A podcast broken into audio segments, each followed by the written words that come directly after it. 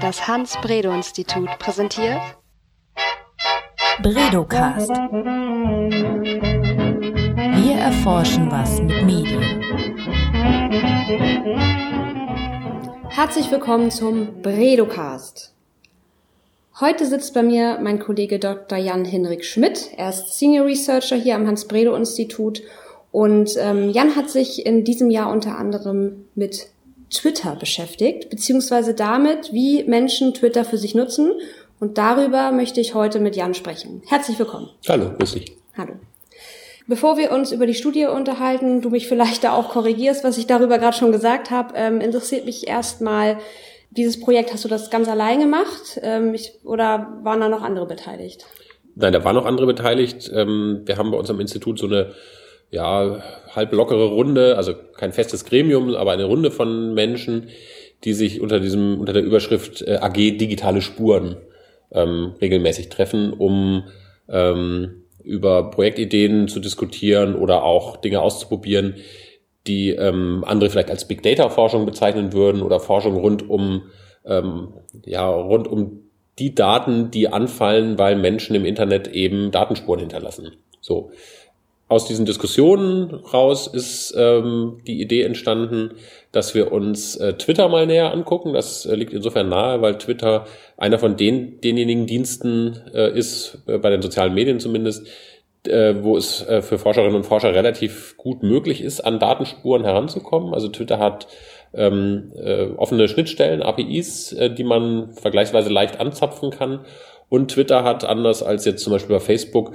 eben auch nicht dieses Problem in Anführungsstrichen, also diesen Umstand, dass man äh, davon ausgehen muss, dass Menschen das möglicherweise als Teil ihrer privaten persönlichen Sphäre sehen, was sie dort sozusagen hinter den Mauern von Facebook tun. Bei Twitter können wir, das berührt also diesen ganzen Bereich der Forschungsethik, können wir unserer Ansicht nach einigermaßen ähm, verlässlich davon ausgehen, dass Menschen, die Twitter nutzen, auch davon ausgehen, dass sie das in einer bestimmten Form von Öffentlichkeit tun. So, das war jetzt relativ weit ausgeholt, aber das ist so der Rahmen, also eine Gruppe von Mitgliedern hier des Instituts, die sich regelmäßig trifft. Und in dem Rahmen ist eben die Idee entstanden, dass wir uns Twitter näher anschauen und nicht so nach dem Motto, was twittern die Leute oder wie viele Follower haben denn Politiker, sondern dass wir uns anschauen, wem folgen die Menschen eigentlich auf Twitter. Also die Perspektive umkehren und Twitter als Werkzeug des Informationsmanagements und nicht als Werkzeug des Broadcasting mhm. dann ansehen.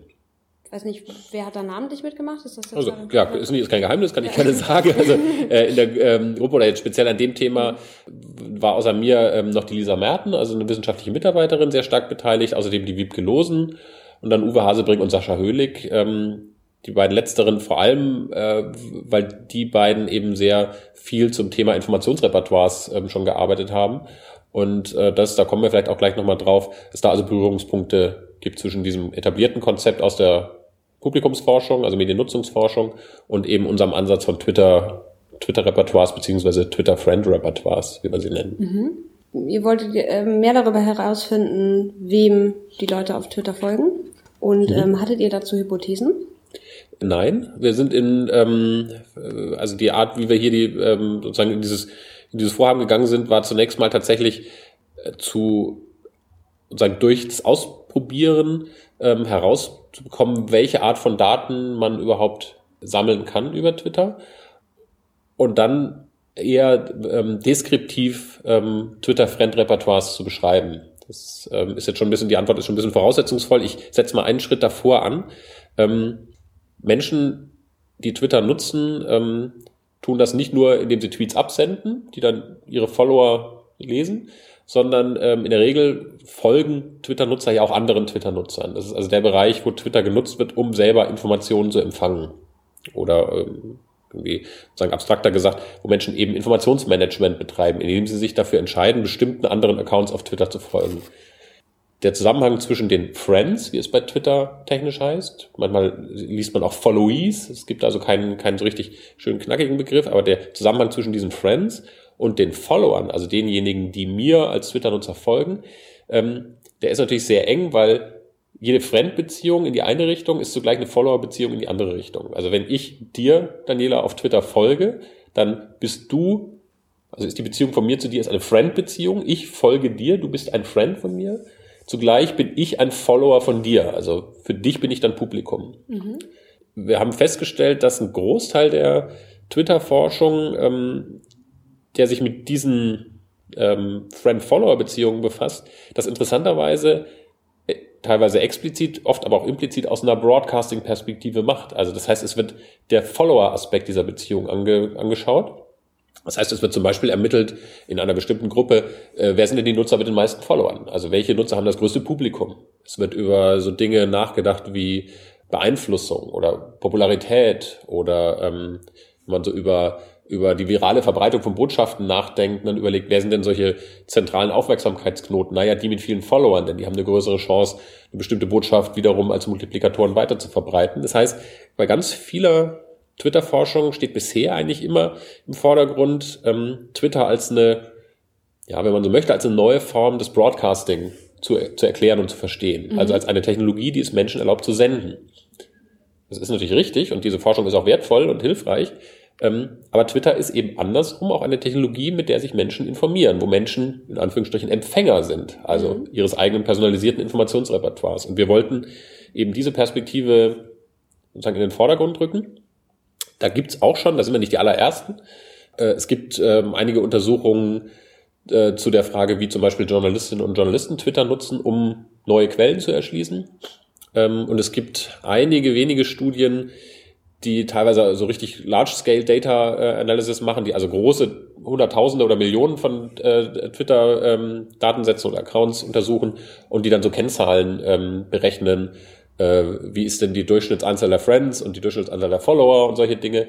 Ähm, aber das, was wir machen, und ich bin ja immer noch im Moment, wir sind ja noch dabei, sozusagen vorzubereiten, zu, äh, bevor ich erkläre, was wir eigentlich machen. Aber ähm, äh, das, was wir machen, die Idee, die wir dann hatten, die ist unser, unseres Wissens nach tatsächlich äh, neu, neuartig. Sie ist vielleicht nicht unbedingt revolutionär, in gewisser Weise sogar naheliegend, aber es hat unseres, unseres Erachtens noch keiner so gemacht.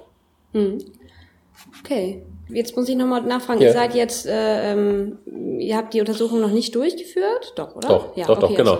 Also, es ist ähm, so gesehen auch keine, keine eigenständige einzelne Untersuchung, sondern was wir also die letzten, ähm, ja im Endeffekt das letzte Jahr gemacht haben, ähm, war, dass wir zunächst mal ein, ein ähm, Instrumentarium, also äh, methodische Grundlagen gelegt haben, um die Art von Daten, die uns interessieren, zu erheben und dann äh, an einigen Beispieldatensätzen diese Perspektive mal auszuprobieren. Mhm. Was ich bisher noch nicht gesagt habe. Und ich sage es jetzt einfach, bevor du nachfragst. Also das Besondere ist eben, dass wir die bei unserem Ansatz die diese Twitter-Friend-Repertoires ermitteln, indem wir von einer Gruppe von Nutzern, sagen wir mal von allen deutschen Bundestagsabgeordneten, erheben, wem folgen die eigentlich.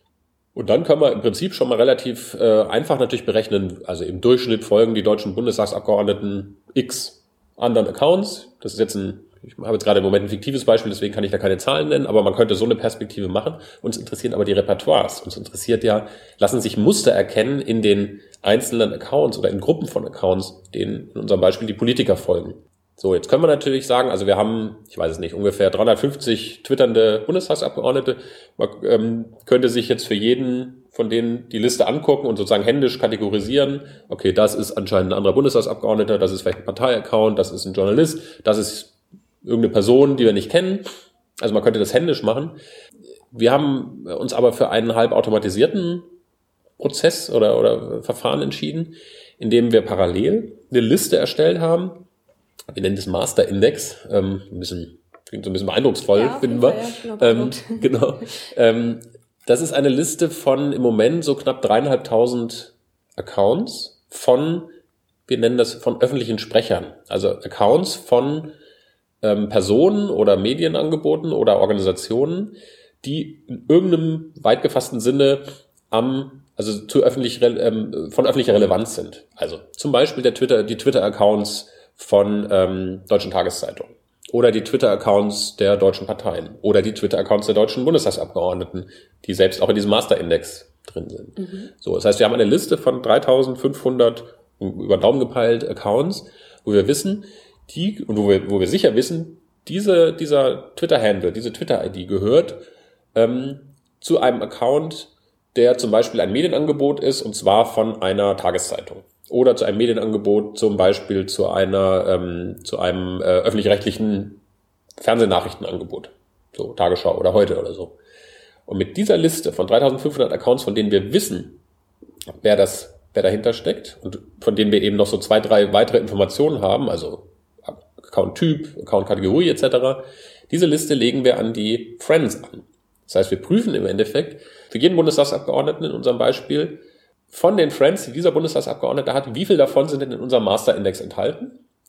Und von denen, die im Master-Index enthalten sind, äh, ermitteln wir eben auch, okay, welcher Typ ist das, welche Kategorie ist das? Das heißt, wir können dann für einen einzelnen Bundestagsabgeordneten oder für die Gruppe der Bundestagsabgeordneten ebenso Aussagen machen wie, wie viel Prozent der Twitter-Friends dieser einen Person sind denn öffentlich relevante Sprecher? Mhm. Oder wie viel Prozent der Twitter-Accounts dieser einen Person ähm, sind denn ähm, Medienangebote? Oder sind äh, andere gesellschaftlich relevante Organisationen? Oder sind äh, Individuen, die in, unseren, in unserem Datensatz drin sind? Das heißt, wir können das auf Ebene des Individuums beantworten oder wir können es eben dann für die gesamte Gruppe, also für das gesamte Sample, sagen wir mal, der Bundestagsabgeordneten beantworten. Ähm, welche Zusammensetzung die Friends der, Einz der einzelnen Person oder dieser Gruppe haben. Hm.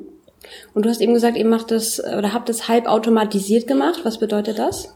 Das bedeutet, dass die sozusagen die Extraktion der, der Friends von einer gegebenen Gruppe und dann der Abgleich dieser Friends-Liste mit unserem Master-Index, dass das eben inzwischen über, also das erste läuft über, über Skripte, die, ähm, die also die, die Twitter-API, die Schnittstelle anzapfen, ähm, die wir im Moment, wann immer wir möchten, sozusagen einmal laufen lassen können. Also faktisch ist es im Moment so, dass wir, glaube ich, die Bundestagsabgeordneten äh, einfach routinemäßig jeden Monatsersten die, die Friends abfragen. Mhm. So.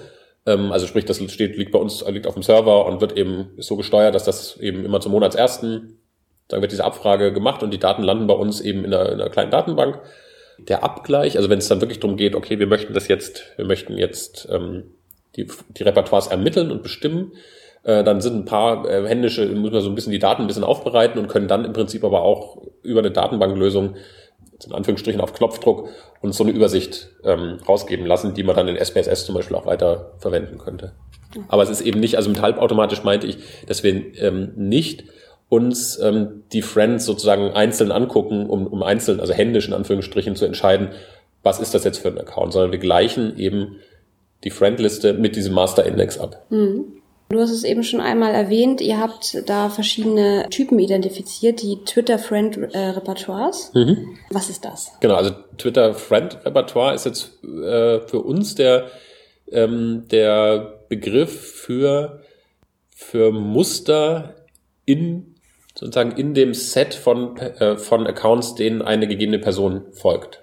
Mhm. Also da sind, in der Antwort oder in der Defin sozusagen Definition stecken zwei Dinge drin. Das erste ist, ist dass die Twitter-Fremdrepertoires erstmal was sind, was auf was wir für ein Individuum oder für einen einzelnen, einzelnen Akteur bestimmen. Ähm, und zweitens, es geht uns um Muster. Das ist äh, das mit den Mustern ist deswegen wichtig, weil es uns eigentlich natürlich darum geht, im Prinzip so etwas allgemeinere Strukturen herauszuarbeiten. Ähm, wenn du mich nachher noch danach fragst, was wir denn herausgefunden haben, kann ich da noch mal zeigen, was so Strukturen wären. Aber äh, das ist, ähm, also es geht uns schon um, um Mustererkennung und um ähm, so gesehen um Verallgemeinerung. Und die, das ist jetzt das Zweite, die Betonung eben auf dem, auf der Perspektive aufs Individuum, ähm, die uns aber als Muster, die auf individueller Ebene vorliegen, interessieren. Uns geht es also darum, ähm, ob wir Twitter-Nutzer zum Beispiel danach gruppieren können, dass sie ähnliche Muster in ihrer Friend-Zusammensetzung haben. Nicht in ihrem Tweet-Verhalten oder in der Anzahl ihrer Follower. Also es geht nicht darum, Twitter-Nutzer zu charakterisieren nach Influential, äh, Influentials und äh, irgendwie Leuten, die halt total viel erreichen, sondern uns geht es eher darum, ähm, jetzt mal so äh, irgendwie hypothetisch formuliert, äh, Menschen danach oder Twitter-Nutzer danach zu gruppieren, ob sie nun zum Beispiel besonders vielen Medienaccounts folgen oder besonders vielen äh, Partei-Accounts oder besonders vielen Accounts von individuellen Journalisten. Das wären so jetzt als nur mhm. eine mögliche Perspektive. Das wären so Muster. Also sprich, wir würden ähm, für jedes einzelne, für jeden einzelnen Twitter-Nutzer eben die Zusammensetzung dieses Fremdrepertoires individuell bestimmen und dann eine Ebene drüber gucken, ähm, wie sind denn diese individuell vorliegenden Muster? Gibt es da wieder bestimmte Gemeinsamkeiten oder Regelmäßigkeiten? Die gibt's mhm. sicherlich, weil ähm, wir eben schon eine gewisse Abstraktionsebene haben, das eigentlich notgedrungen immer, wenn wir uns ein paar hundert Twitter-Nutzer angucken, einige sich relativ ähnlich sind. Ähm, aber das ist das Besondere dieser Repertoire-Perspektive, dass die eben ähm, am, vom, vom Grundgedanken her am Individuum ansetzt und danach fragt, wie setzt denn ein einzelner Nutzer, eine einzelne Nutzerin ihr Medienrepertoire oder in dem Fall ihr Twitter-Friend-Repertoire zusammen. So, und jetzt natürlich die Frage, was habt ihr denn bis jetzt schon herausgefunden? Oh, die Frage kommt extrem überraschend, da muss ich überlegen, ob wir das. Nein, also wir haben, ähm, wir haben diesen, äh, diesen Ansatz, den ich jetzt relativ ausführlich beschrieben habe, haben wir an verschiedenen Datensätzen ähm, überprüft, also entwickelt und, und sozusagen auch überprüft. Ich habe jetzt im Moment äh, gerade sozusagen, während wir dieses Gespräch haben, ähm, bin ich in den letzten Zügen für einen ersten englischsprachigen Aufsatz, den wir ähm, zur Veröffentlichung einreichen werden bei dem Journal. Da haben wir vier, die, vier Gruppen verglichen. Das sind zwei Gruppen, die sind möglicherweise relativ leicht sozusagen erklärbar. Das ist einmal sind das die die twitternden Fußballnationalspieler aus dem WM-Kader von 2014. Das mhm. waren, jetzt muss ich im Gedächtnis graben, ich glaube, es haben 21, also es waren 23 Fußballspieler im WM-Kader, davon haben 21 einen Twitter-Account, einer davon folgt keinem, sprich wir haben 20 Fußball-Nationalspieler, mhm. wir haben also die Twitter-Friend-Repertoires dieser 20 Fußball-Nationalspieler ermittelt. Eine zweite Gruppe waren die, glaube ich, 230 Kandidierenden zur Hamburger Bürgerschaft aus dem Februar 2015, die twittern. Also es waren irgendwie 880 Kandidaten zur Hamburger Bürgerschaftswahl und von denen ähm, sind 230, äh, waren 230 auf Twitter aktiv und folgten anderen Menschen auf Twitter. Also das ist die zweite Gruppe. Und dann haben wir noch zwei weitere Gruppen. Das sind Personen, die jeweils die Gemeinsamkeit haben, dass sie einem konkreten Medienangebot folgen. Im einen Fall ist es der Twitter-Account der Tagesschau, im anderen der SZ. Da muss ich einen Schritt weiter ausholen. Wir haben also in Vorbereitung ähm, dieser ganzen äh, Geschichte, ich glaube im Ende 2014 mal ermittelt, wie viele Personen folgen der Tagesschau. Und dann aus dieser Gruppe, das waren irgendwie 200.000 oder ich weiß es nicht mehr genau, also eine große Zahl, aus der haben wir eine Zufallsstichprobe gezogen. Das gleiche haben wir für den SZ-Twitter-Account gemacht. So, in beiden Fällen haben wir jeweils 600 Personen, die also der Tagesschau oder der SZ folgen, zufällig ausgewählt und haben für die die Twitter-Friend-Repertoires ermittelt. Mit der Annahme oder um zu, um zu schauen, ob denn Menschen, die der Tagesschau folgen, zum Beispiel ein Twitter-Friend-Repertoire haben, was auch stark durch publizistische Medien geprägt ist. Okay. Mhm. Ja? Und im Vergleich Tagesschau SZ wollten wir eben tatsächlich erstmal ohne, ohne schon ausformulierte gerichtete Hypothesen zu haben, wollten wir eben schauen, ob es sich denn Unterschiede im Twitter-Friend-Repertoire zwischen sozusagen dem Publikum der Tagesschau auf Twitter und dem Publikum der SZ auf Twitter finden lassen. Mhm. So, und diese, diese vier Gruppen, also in dem Paper, ähm, haben wir eben diese vier Gruppen quasi nebeneinander gestellt und, und einige so grundsätzliche Analysen für diese vier Gruppen gemacht. Ähm, alles, um es nochmal zu sagen, nicht ähm, schon mit theoretisch hergeleiteten Hypothesen, sondern äh, das Paper ist eben auch eins, was eher erstmal quasi diesen Ansatz beschreibt, die Methode beschreibt und letztlich demonstrieren soll, dass man damit zu, zu ähm, interessanten und auch interpretierbaren Befunden kommt. Mhm. Aber das war jetzt noch gar kein Ergebnis. Richtig, genau, ja, stimmt. genau. Nein.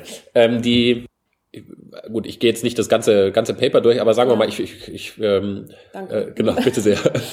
Der, der für uns interessanteste und zugleich beruhigendste Befund war, diese Perspektive oder diese Analyse, die wir vorschlagen, äh, liefert tatsächlich interessante und auch identifizierbare Unterschiede zwischen den Gruppen. Mhm. Nicht nur in der durchschnittlichen Anzahl von Friends, die die, die, die Gruppen jeweils haben, ähm, sondern zum Beispiel in der, tatsächlich in der Zusammensetzung. Wir haben also bei der Tagesschau und bei dem SZ-Publikum gefunden, dass deren Twitter-Friend-Repertoires zum Beispiel deutlich stärker Medien-Accounts, also Accounts von publizistischen Medienangeboten enthalten, mhm. die das Friend-Repertoire der Fußballnationalspieler sehr stark Individuen, also dass die sehr, also überproportional vielen Individuen und Organisationen folgen und die Kandidaten ebenfalls vielen Individuen, vor allem sehr vielen Organisationen. Mhm.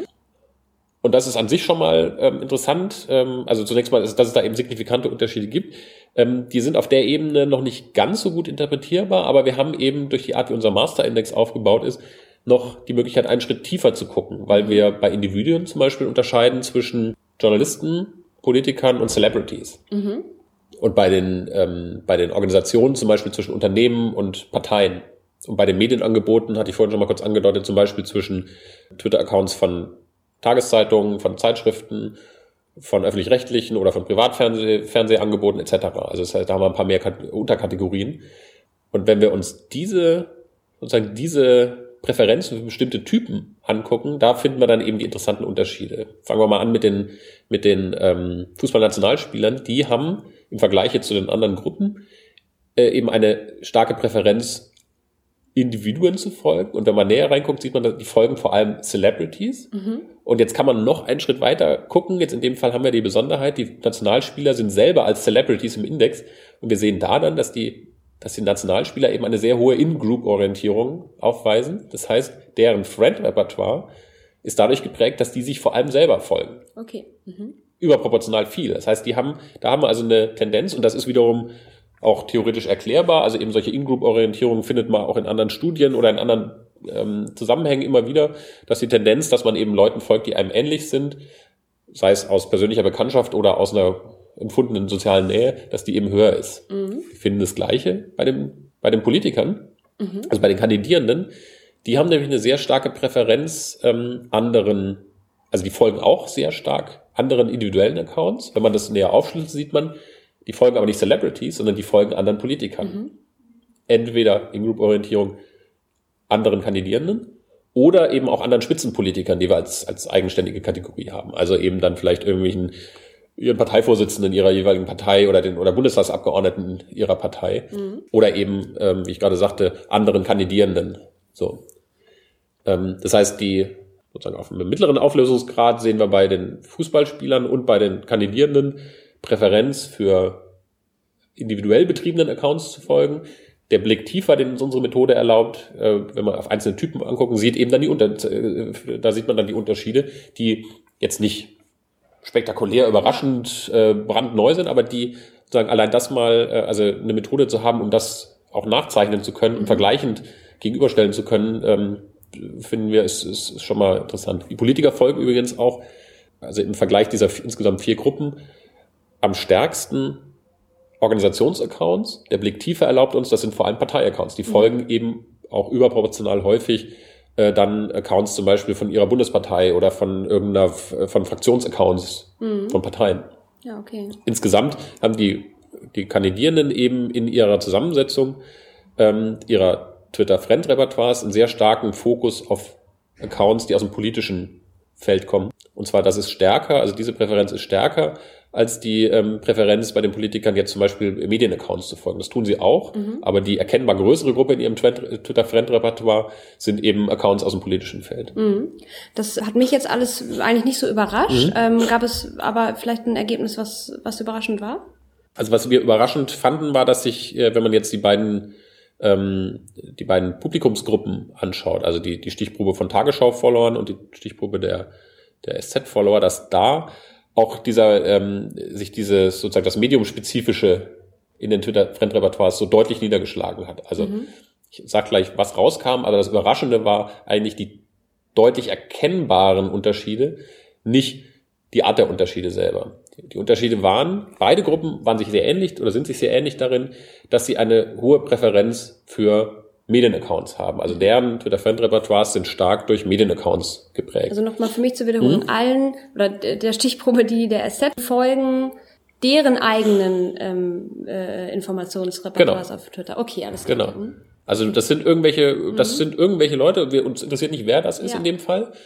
Äh, die haben alle nur die Gemeinsamkeit, dass sie alle eben der SZ okay. folgen. Mhm. Und sie folgen, aber das ist das Interessante, ähm, sie folgen eben zusätzlich auch noch überproportional vielen anderen Medienaccounts. Okay. Also mhm. stärker zum Beispiel als die äh, kandidierenden mhm. Medienaccounts folgen. So. In der Hinsicht, also auf dieser, auf diesem Auflösungsgrad sind sich die, ist sich das Tagesschau-Publikum und das SZ-Publikum auf Twitter, das wir hier in der Stichprobe untersucht haben, ist sich relativ ähnlich. Guckt man Blick, also kriegt man wieder eine Ebene tiefer und guckt auf die, nochmal auf die einzelnen ausdifferenzierten Typen, sieht man, dass die, das Tagesschau-Publikum eben ein Repertoire hat, was stark durch Broadcasting-Account, also durch, durch Accounts von, von, von Rundfunkanbietern geprägt ist. Ja. Und interessanterweise auch nochmal, dass da, das wird dann nicht mehr ganz so klar, aber auch nochmal eine Tendenz, auch eher zu öffentlich-rechtlichen, während die, das SZ-Publikum ähm, sozusagen stärker ein Print also ein, ein printaffineres äh, Repertoire hat, um es mal so zu sagen. Das ist, da steckt jeweils natürlich immer der, der, der Account, den wir zur Selektion verwendet haben, mit drin. Also natürlich, alle, die der Tagesschau folgen, haben eben mindestens einen Account eines öffentlich-rechtlichen Fernsehanbieters, nämlich die Tagesschau mhm. mit drin. Und das gleiche bei der SZ gilt es eben andersrum für einen Print-Account, aber ähm, es gilt eben auch für ähm, sozusagen noch für Accounts, die darüber hinausweisen. Also das SZ-Publikum auf Twitter folgt eben auch übererwartbar vielen Accounts von Zeitschriften mhm. oder von anderen Tageszeitungen. Ja. Und das Tagesschau-Publikum folgt eben auch übererwartbar vielen ähm, anderen Fernsehnachrichten-Accounts, auch zum Beispiel von Privatanbietern. Ja. So. Das heißt, da ist, auch das ist, ähm, also im Grunde hat man, haben wir da gezeigt, dass die, dass eben eine, sozusagen in diesen verschiedenen Gruppen eben eine, eine ähm, ja, wenn man so will, eine Affinität zu bestimmten Quellentypen, also in dem Fall eben Twitter-Accounts als eine Form der Quelle meines Informationsrepertoires, dass eine Affinität dazu besteht, die ähm, mit der mit unserem Selektionskriterium, was ist das Gemeinsame in der Gruppe, zu, sicherlich zusammenhängt, die aber ähm, nicht allein durch dieses eine durch diesen einen Unterschied erklärt werden kann. Ja, okay. Es ist eben nicht nur, naja gut, klar, der folgt der Tagesschau, der andere der SZ, sondern mhm. es sind eben darüber hinaus ähm, sozusagen sind die Muster noch durch andere Selektionsentscheidungen dieser einzelnen ähm, Twitter-Nutzer äh, müssen bestimmt sein, weil die Effekte größer sind, muss okay. man sozusagen. Das war spannend. Äh, erhebt ihr eigentlich auch demografische? Ähm, nee, gar nicht. Nee, nee ja, weil wir ähm, genau, also wir haben, ähm, wir wissen über die, also über die Leute in unseren Samples, wissen wir im Prinzip nur die, äh, im Prinzip nur das eine Auswahlkriterium. Es ist mhm. ja also Twitter, wenn man ähm, Twitter-Daten, wenn man so will, anzapft, kriegt man, also da ist ja nicht verzeichnet, ob das nun männlich-weiblich ist, was das genau für ein Account-Typ ist oder nicht. In dem Moment, wo ein Account in unserer Master-Index drin ist, haben wir noch ein paar mehr Informationen. Also mhm. Also eben welcher Kategorie von Accounts, welcher Typ von Accounts. Ähm, wir wollen im Prinzip auch da, da, dahin kommen, dass wir ähm, zum Beispiel für alle Twitter-Accounts in unserem Index, die von Individuen kommen, dass wir da zumindest auch das Geschlecht noch wissen. Oder dass wir für, ähm, äh, für also perspektivisch mittelfristig irgendwann für ähm, Accounts von Parteien oder von Politikern jeweils auch die konkrete Partei wissen, um dann noch, noch eine Ebene tiefer zum Beispiel Homophilie äh, ermitteln zu können. Also folgen SPD-affine oder folgen SPD-Politiker zum Beispiel vor allem Organisationen aus dem SPD-Umfeld, mhm. erwartbar ja. Ähm, aber gibt es vielleicht äh, auch Korrelationen zu anderen Parteien, dass man vielleicht auch sowas, also jetzt mal wirklich perspektivisch, soweit sind wir noch längst nicht, aber irgendwie vielleicht ermitteln könnte, dass die, dass es sowas wie ein rot-grünes Informationsrepertoire auf Twitter gibt. Ja, so okay. mal. Ja. Diese Ergebnisse, geben die uns Rückschlüsse auf andere Bereiche, also zum Beispiel auf allgemein auf Informiertheit mhm. oder auf all, allgemeine Informationsrepertoires oder ja. auf äh, andere Bereiche, die gesellschaftlich relevant sind? Also in der jetzigen, sozusagen zu dem jetzigen Stand, wie wir, wie wir jetzt sind, noch nicht direkt. Wir haben, ähm, also man muss äh, zunächst mal ja auch ähm, sagen relativierend oder einschränkend sagen, dass die, die Entscheidung, welchen Accounts folge ich, wir, wir deuten das als eine bewusste Entscheidung im Sinne des Informationsmanagements. Es kann ja aber auch andere Gründe geben, warum ich einem bestimmten Account folge. Ja. Zum Beispiel, ähm, weil ähm, so aus so einem, so einem Gefühl der, der Reziprozität heraus, du folgst mir, na dann folge ich dir auch. Ja. So.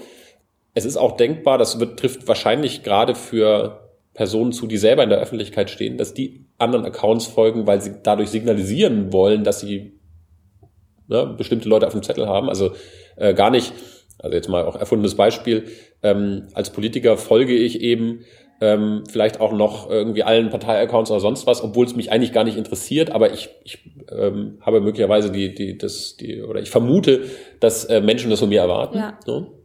Das ist also die, die, der eine Punkt. Wir wissen noch zu wenig über die konkreten Motive und Praktiken des Folgens auf Twitter. Ja. Warum folgen die Menschen? Ja. Es gibt ja auch den äh, ähm, regelmäßigen Vorschlag von Twitter, ja. also ich erlebe das, äh, mhm. dass ich, gerade wenn ich jemandem Neuem folge, dann äh, bekomme ich per E-Mail oder eben im, im, im mhm. Browser angezeigt, du folgst dem, dann folgt dem doch auch. Ja. Und das sind dann tendenziell ähnliche Accounts. Das sind ähnliche, genau. Das wäre dann, genau, das könnte ein Effekt sein, den wir aber jetzt im Moment noch nicht äh, also äh, an dem wir möglicherweise sogar rankommen würden.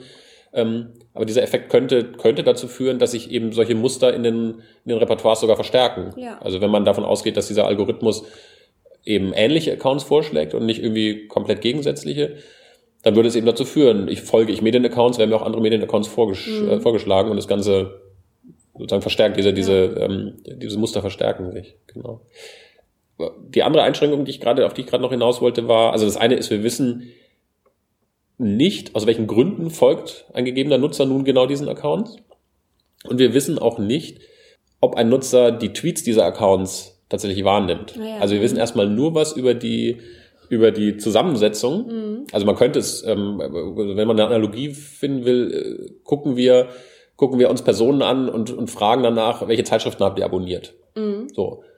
Ähm, fragen aber nicht danach, liest du die denn auch regelmäßig, liest du alle Artikel oder liest du nur bestimmte Bereiche? Also es ist ja bei Twitter durchaus denkbar, dass jemand gar nicht ständig reinguckt, ja. sondern nur vielleicht nur alle paar Tage. Ja. Ähm, oder auch, ähm, äh, wenn, wenn die Person vielleicht doch regelmäßig reinguckt, ob sie alle Tweets sozusagen mit der gleichen Aufmerksamkeit liest oder ob sie ähm, vielleicht Tweets bestimmter Accounts sozusagen gründlicher liest oder vielleicht sogar mit höherer Wahrscheinlichkeit darauf antwortet oder die, die weiterleitet oder einem Link folgt, der da drin enthalten ist. Mhm. Das heißt, der Schritt von der Zusammensetzung der Friend-Repertoires zu so Konstrukten wie Informiertheit oder, oder Meinungsbildung oder was auch immer, den Schritt können wir jetzt nicht machen.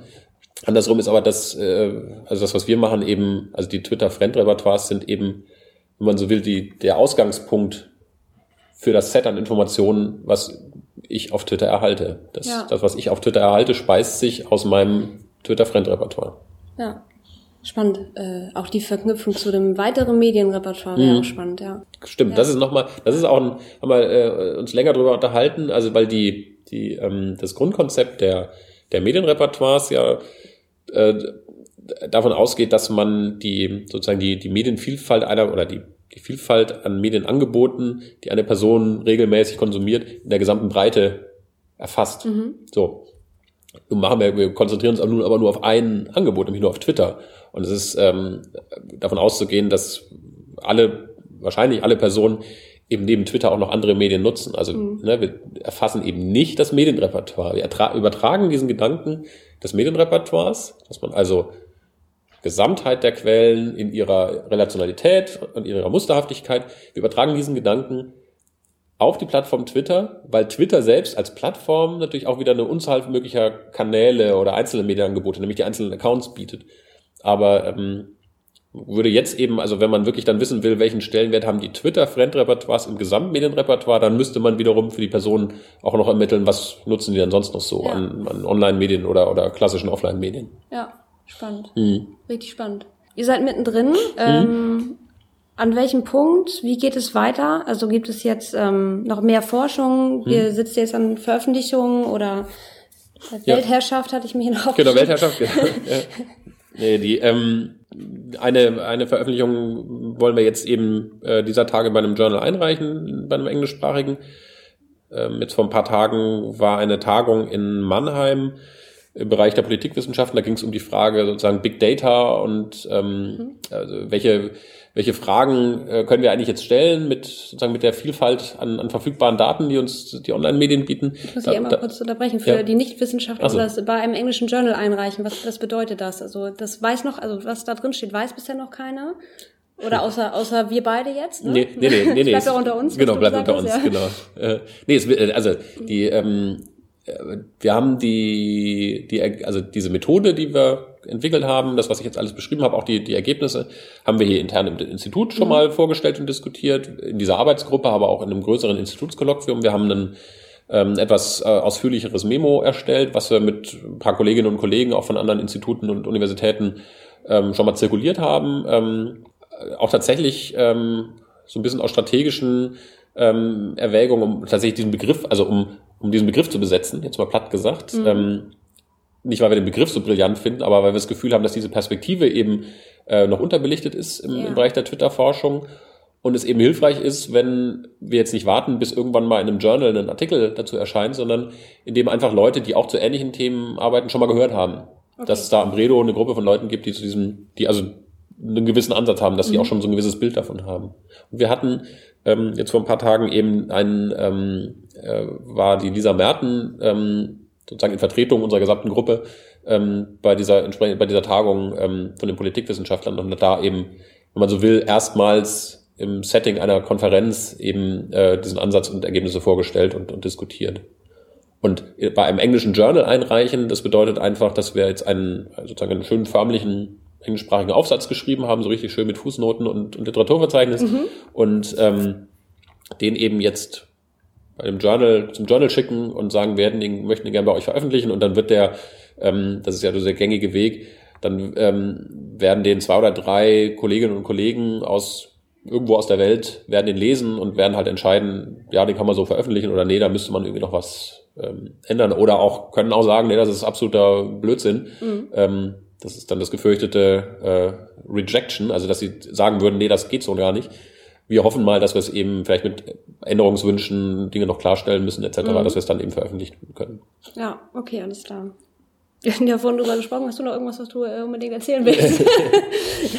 ähm, nee, es ist äh, vielleicht nur so viel, dass es, glaube ich, das Vorhaben schon in gewisser Weise so ein bisschen typisch für eine Art des wissenschaftlichen Projektes ist, die wir am Institut glücklicherweise öfter pflegen können. Das ist nämlich, ähm, dass wir uns was, äh, eine Fragestellung, ein Thema, ein, ein, ein, ein Vorhaben, ein Projekt ähm, eben selber entwickeln, ohne dass wir gleich von Anfang an schon wissen, da können wir jetzt aber äh, für drei Jahre Drittmittel bei der DFG beantragen mhm. oder ähm, äh, wir müssen irgendwo gucken, dass wir Geld herkriegen, dass wir es finanziert haben. Wir sind ja in der glücklichen und auch privilegierten Lage, dass wir ähm, eben ja sozusagen eine Grundausstattung haben, dass wir halt, also wir haben eben die Freiheiten, auch mal Sachen auszuprobieren und äh, mal über Sachen länger nachzudenken, auch mal ein Jahr lang nachzudenken und Dinge zu entwickeln, ohne dass da schon gleich gleich dann irgendwie der Journal, der messbare Erfolg in sich äh, in Sachen Journalartikel stehen muss. Mhm. Ähm, und das war jetzt in dem Fall, ähm, hat es auch tatsächlich Spaß gemacht, das einfach so in regelmäßigen Runden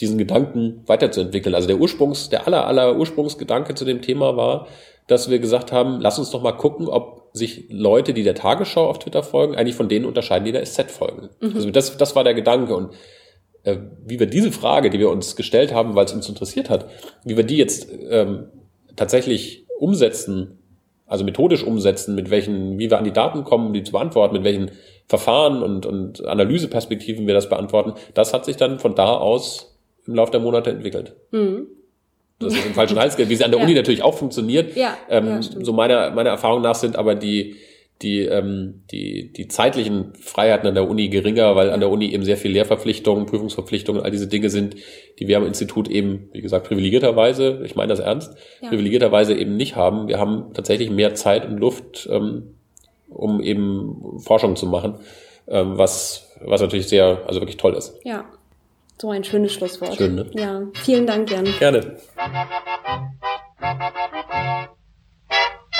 Bredocast.